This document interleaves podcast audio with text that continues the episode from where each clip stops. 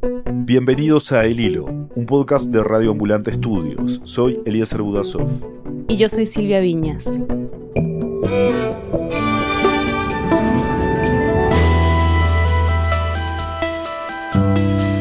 Con la pandemia de COVID-19, la política en el mundo entero parece estar en pausa. Más de 30 países ya han postergado elecciones. Los primeros casos de COVID-19 aparecieron en Chile durante un momento histórico para el país algo que no se había visto desde el final de la dictadura. Tras casi un mes de protestas, habrá un plebiscito para cambiar la constitución en Chile. Hacemos por primera vez una constitución 100% democrática. Acuerdo por la paz y nueva constitución que ha sido catalogado como histórico en Chile. Este domingo, 26 de abril, los chilenos y chilenas iban a votar para aprobar o rechazar la redacción de una nueva constitución que podría reemplazar el texto nacido en la dictadura de Augusto Pinochet.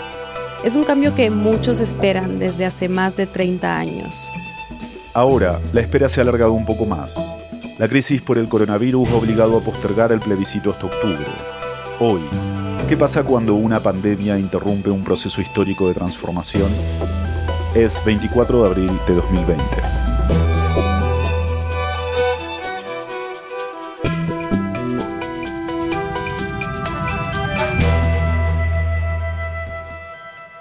Bueno, volvamos a octubre del año pasado. ¿Cómo empezó el estallido?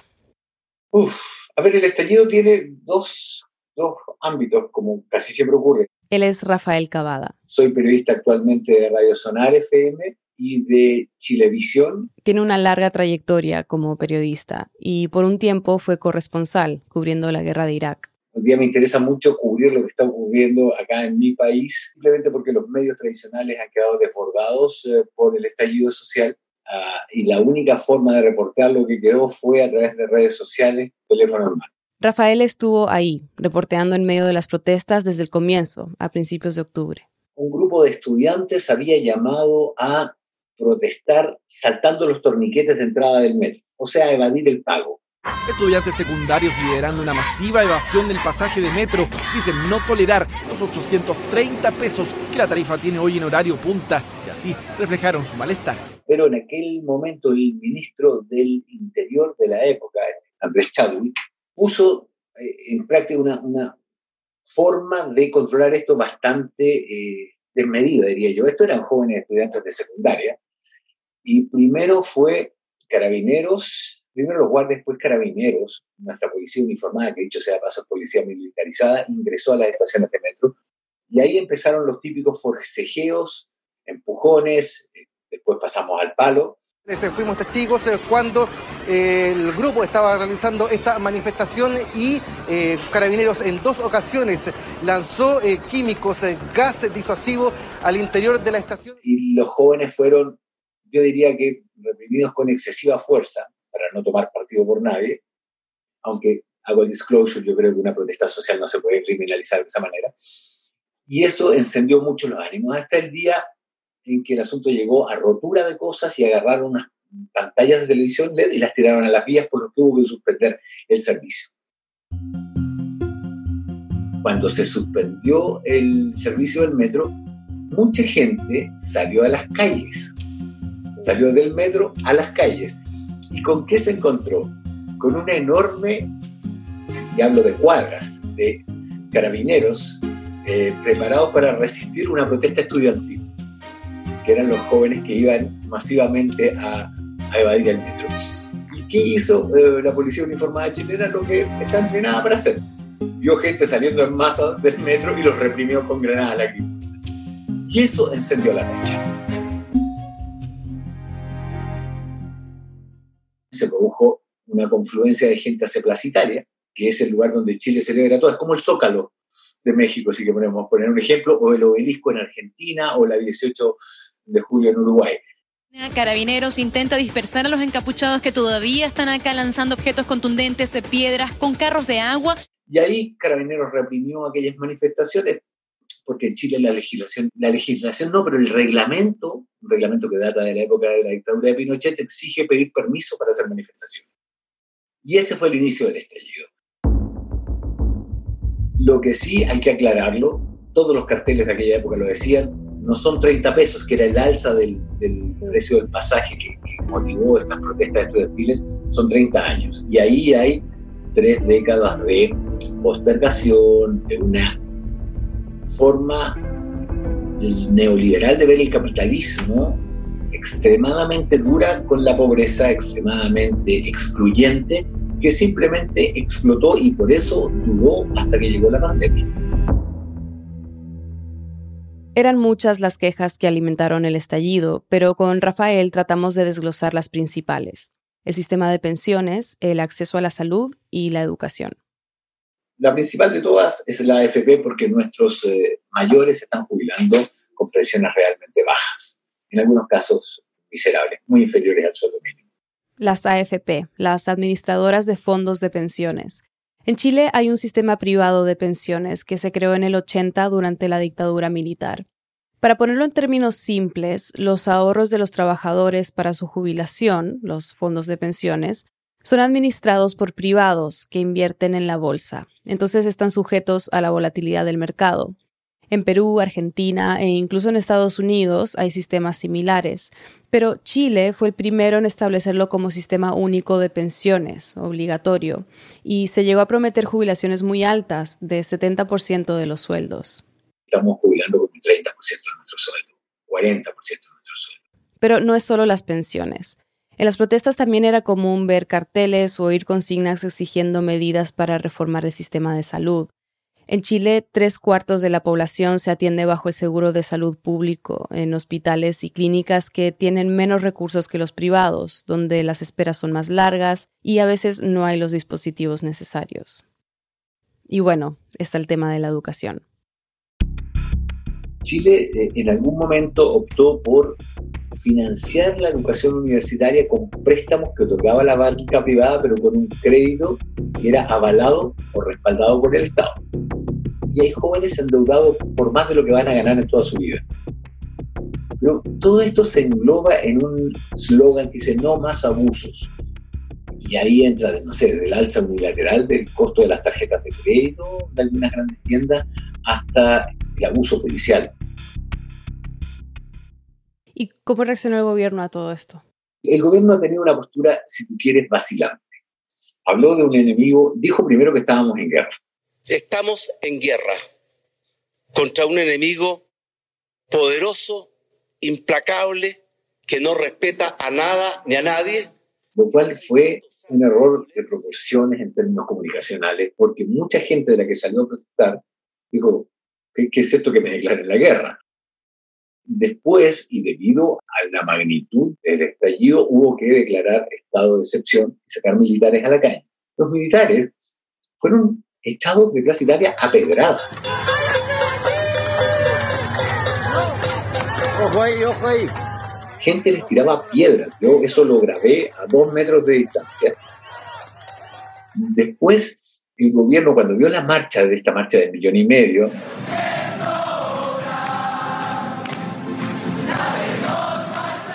dijo, esta marcha linda, conmovedora, convocante. Y después lo que se ha tratado de hacer es de separar aguas entre quienes van a Plaza Italia a manifestarse y quienes en su casa marchan de, de cuando en cuando, lo cual es una separación un tanto arbitraria. ¿Y cómo llega el gobierno de decir estamos en guerra a anunciar, ok, vamos a empezar un proceso para cambiar la constitución? Básicamente porque el nivel de confrontación era demasiado alto. Y, de hecho esa iniciativa no surge del gobierno. El gobierno se plega a ello porque no tiene otra opción. Surge de una, un grupo transversal de diputados. Y entre ellos empezaron a llamarse y a decir, bueno, salgamos a pedir un compromiso desde el legislativo para buscar una salida política, el acuerdo se llamaba Acuerdo por la Paz y una nueva constitución. En un primer momento todo el mundo se llega a esto con, yo diría que con el entusiasmo que da el temor. Durante semanas se discutió cómo sería el plebiscito y en diciembre se fijó la fecha del 26 de abril. Los chilenos iban a responder en las urnas esta pregunta. ¿Quiere usted una nueva constitución? Y las alternativas eran apruebo o rechazo. Pero durante ese proceso e incluso después, las protestas, los brotes de violencia y la represión siguieron. Y cada noche, Plaza Italia, ya bautizada como Plaza de la Dignidad, se seguía llenando. Según los resultados de una encuesta reciente, 85% de la población votará por apruebo y un 13% por rechazo. Sin embargo, hubo sectores de la ultraderecha chilena que se organizaron y que marcharon con resultados desastrosos, porque marcharon armados. Un millar de personas se manifestaron el sábado en Chile contra la nueva constitución. Sin embargo, hechos de violencia protagonizados por un grupo de manifestantes empañaron la jornada. Golpearon, a, mí me dieron un golpe aquí en la cabeza con un bate de beso. Le hicieron cinco puntos para cerrar la herida. Una joven que tenía un pañuelo verde por el aborto libre, le quebraron el codo y de hecho la pandemia le puso fin a, este, a esta suerte de encono que iba surgiendo por ambas partes. ¿Cómo estaba el ambiente cuando se empezó a escuchar sobre el coronavirus? Uf, el, ambiente estaba dominado por la hostilidad. Cuando llega este quiebre del estallido social, las, las miradas se polarizan inmediatamente. Y yo diría que la última semana estábamos con un estilo francamente confrontacional y, había gran temor de cómo iba a ser este mes que venía antes de, porque empezaban las campañas y mucha gente durante mucho tiempo dijo que esta era una maniobra de gobierno. Ahora, eh, más allá de que eso es eh, francamente eh, muy poco creíble, habla de la poca confianza que tiene el gobierno. El gobierno no logra llegar eh, con un discurso creíble a gran parte de la población. Ese es el problema. Y aunque el presidente Piñera en estos días ha tomado el control de la agenda, él sale todos los días hablando de algo, no diciendo algo especialmente nuevo ni novedoso, ni siquiera bueno, pero sale todos los días. Y eso le permite retomar el control de la agenda que perdió el día 18 de octubre hasta hace dos semanas. Sin embargo, retomar el control de la agenda no es lo mismo que recobrar la confianza. Eso no lo logra. La pandemia ha logrado lo que ni el gobierno, ni los partidos políticos, ni un acuerdo histórico para un plebiscito pudo lograr, vaciar las calles que rodean Plaza Italia. Todos hemos vuelto al rol pre-18, pero hemos vuelto transitoriamente, porque la pandemia nos obliga. Yo tengo mucho temor por lo que va a ocurrir cuando termine eh, el periodo de cuarentenas obligatorias, cuando pase el invierno, cuando hayamos visto si se aplanó la curva de contagio. Entonces, como que esta pandemia dio un espacio natural a una tregua, pero ojo, a una tregua que no tiene nada de amistosa, una tregua donde da la sensación de que cada uno se retiró a curar sus heridas y a prepararse para el próximo enfrentamiento. Ya volvemos. Hola, soy Daniel Alarcón, director editorial de El Hilo. Tengo otro trabajo también como productor ejecutivo de un podcast en español que les puede gustar. Se llama Radio Ambulante. En Radio Ambulante no cubrimos las noticias como el hilo, sino que cada semana publicamos historias en audio que retratan la diversidad y riqueza de América Latina y Estados Unidos. Hay de todo, episodios de familia, de fútbol, de amor, de política y mucho más. Son historias que te enganchan y te ayudan a conectarte con nuestra región. Búscalo en las aplicaciones para podcast o en radioambulante.org. Te va a gustar. Ahora, si eres estudiante de español o conoces a alguien que lo esté aprendiendo, queremos recomendarte Lupa. Lupa es una aplicación que usa las historias de Radio Ambulante para aprender el español real, el que se escucha en las calles de Latinoamérica. La app cuenta con herramientas tecnológicas que ofrecen justo la ayuda necesaria para comprender los episodios y pasar de un nivel intermedio a un nivel casi nativo. Visita lupa.app para probar la aplicación gratis y conocer más información.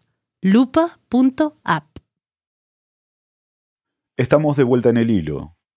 Antes de la pausa, repasamos lo que han sido estos seis meses antes de que la pandemia interrumpiera el proceso político histórico por el que estaba pasando Chile.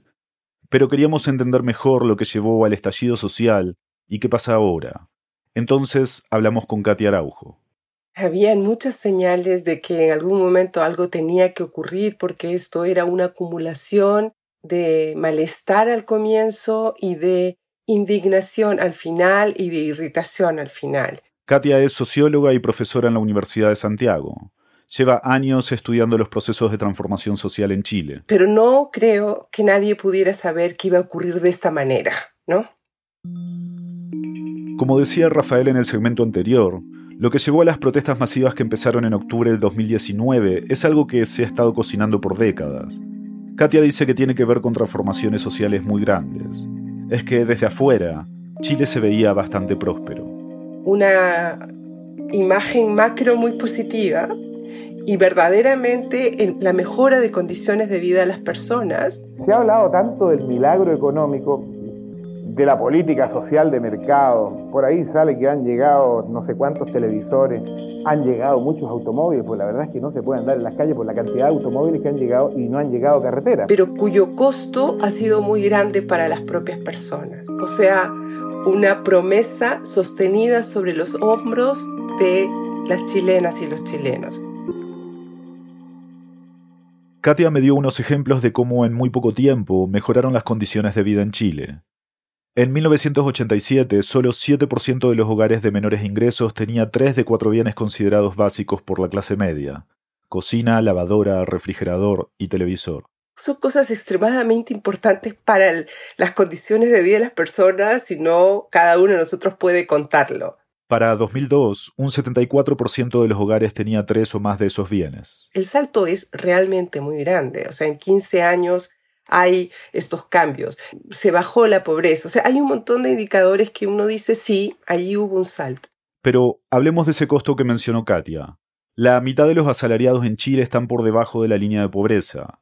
Y para muchos de esos chilenos existe la sensación de que el trabajo nunca termina. Es decir, que tienes unas jornadas laborales cada vez más mayores, con tiempos de transporte enormes, sobre todo para la gente que vive en la periferia, que tiene dos horas y media de transporte como promedio. Y lo que te espera al final, tu pensión. Un dato que es como dice mucho, en el 2018 125 mil personas se jubilaron.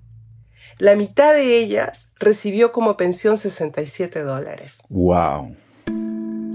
Entonces, solo para dar como la imagen general de cómo, no solamente yo creo en Chile, sino en muchos países de América Latina, Efectivamente hubo mejoras en términos de los indicadores macros, pero la capacidad de redistribución y la sensibilidad de los gobiernos para poder hacer a toda la población, ¿no? ser un efecto ascensor, a toda la población parte, participante de este aumento de la riqueza, es decir, ha sido bastante baja. Katia, desde octubre de 2019 hasta este presente, ¿puede ser la pandemia una oportunidad para frenar o poner en pausa ese conjunto de exigencias, digamos, que ha impulsado a la gente? Yo creo que la indignación, la irritación, eh, el malestar se mantiene. Yo creo que eso no ha cambiado. Basta ver lo que son los debates eh, las conversaciones y la manera en que se leen las acciones del, del gobierno frente a la pandemia. La pandemia del coronavirus amenaza no solamente la salud y las vidas de muchos de nuestros compatriotas, sino que también pone en peligro y genera grandes dificultades a las familias, a los trabajadores y a las empresas chilenas. Ahora, yo creo que también es que esto va a impactar, pero es solamente una cuestión de tiempo y va a mostrar estas igualdades mucho más de las que ya las está mostrando en términos de las capacidades de salubridad. Una cosa que hizo el gobierno fue tomar control de la salud privada y pública. Eso sí hizo tempranamente, lo cual mitiga, porque lo que quiere decir es que tomó control de todas las camas como si todas las camas fueran a las mismas a disposición en un sistema de salud que, como escuchamos en el primer segmento, para muchos chilenos es precario. A comienzos de abril, ya en medio de la emergencia sanitaria, las aseguradoras privadas de salud quisieron implementar su aumento anual. Después de críticas de todos los sectores, al gobierno no le quedó otra opción que intervenir y llegó a un acuerdo con las empresas para aplazar el aumento por 90 días. Como muchos países, Chile ha estado incentivando el teletrabajo durante esta pandemia y el gobierno ha estado implementando algunas medidas laborales. Los trabajadores pueden pedir su seguro de desempleo sin romper el contrato con sus empresas. O sea, tú sigues siendo trabajador de tu empresa, pero puedes pedir tu seguro de desempleo. Entonces eso significa que las empresas no tienen que pagar los sueldos, pero sigues conectado, vinculado, no te tienen que despedir. Pero esta medida ha sido polémica porque deja fuera a los que no tienen acceso a este seguro, es decir, a los trabajadores independientes, y por supuesto a los informales. Lo que hay son planes para ayudar a trabajadores informales con un ingreso fijo por tres meses, de mayo a julio. Pero para Katia hay algo muy claro en todo esto. Yo sí creo que se ve en esta crisis es formas de conducción política que no han aprendido nada del 18 de octubre. Eso sí. O sea, nada, nada, es decir, nada unas élites estas que están gobernando un país que no existe. Se, se, ven, se van a ver más las desigualdades y sobre todo se ve que las élites tienen seguramente muchas características, una no, la capacidad de aprender. Con esto que dices recién de, de acerca de las clases políticas, pensaba en este momento simbólico de, de Piñera, ¿no? Que hubo algún problema porque salió en la Plaza Italia, digamos que era como el epicentro de las protestas, hablando ahora desde ahí que, que es un lugar vacío, digamos, ¿no?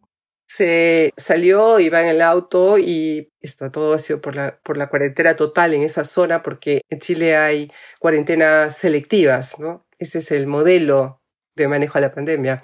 Eh, salió, se bajó y se tomó una foto.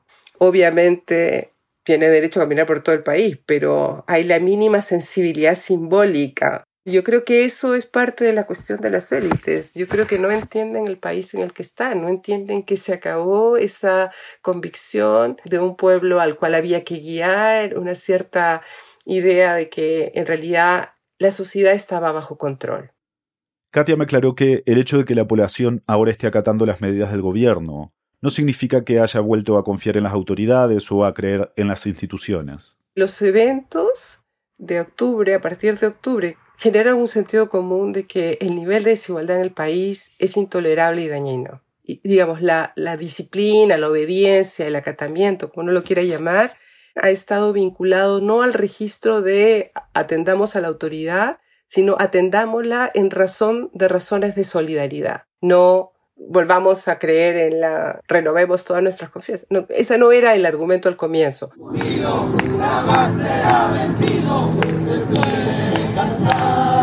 El 18 de abril, cuando se cumplieron seis meses desde el estallido, un grupo de manifestantes volvió a la Plaza de la Dignidad. La zona donde está Providencia había salido de cuarentena días antes. Dejaron un lienzo que decía que el miedo no te paralice.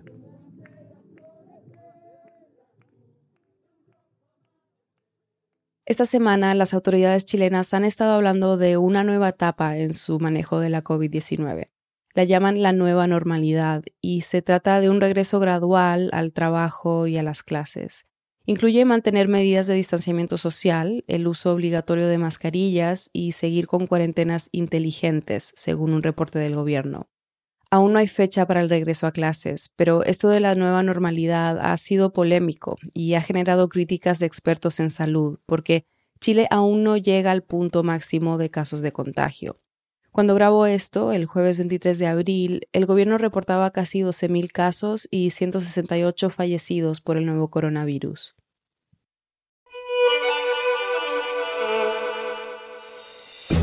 En el hilo somos Daniel Alarcón, Álvaro Céspedes, Andrea López Cruzado, Elías González, Laura Rojas Aponte, Jorge Caraballo, Miranda Mazariegos y Carolina Guerrero. Nuestro tema musical lo compuso Pauchi Sasaki. Gracias al equipo de Radio Ambulante por todo su apoyo y colaboración para sacar adelante este podcast. El hilo es una producción de Radio Ambulante Studios. Agradecemos de manera muy especial a los oyentes que nos han apoyado con sus contribuciones en nuestro programa de membresías. Sin ustedes, esto no sería posible. Yo soy Eliezer Budasov. Y yo soy Silvia Viñas. Gracias por escuchar.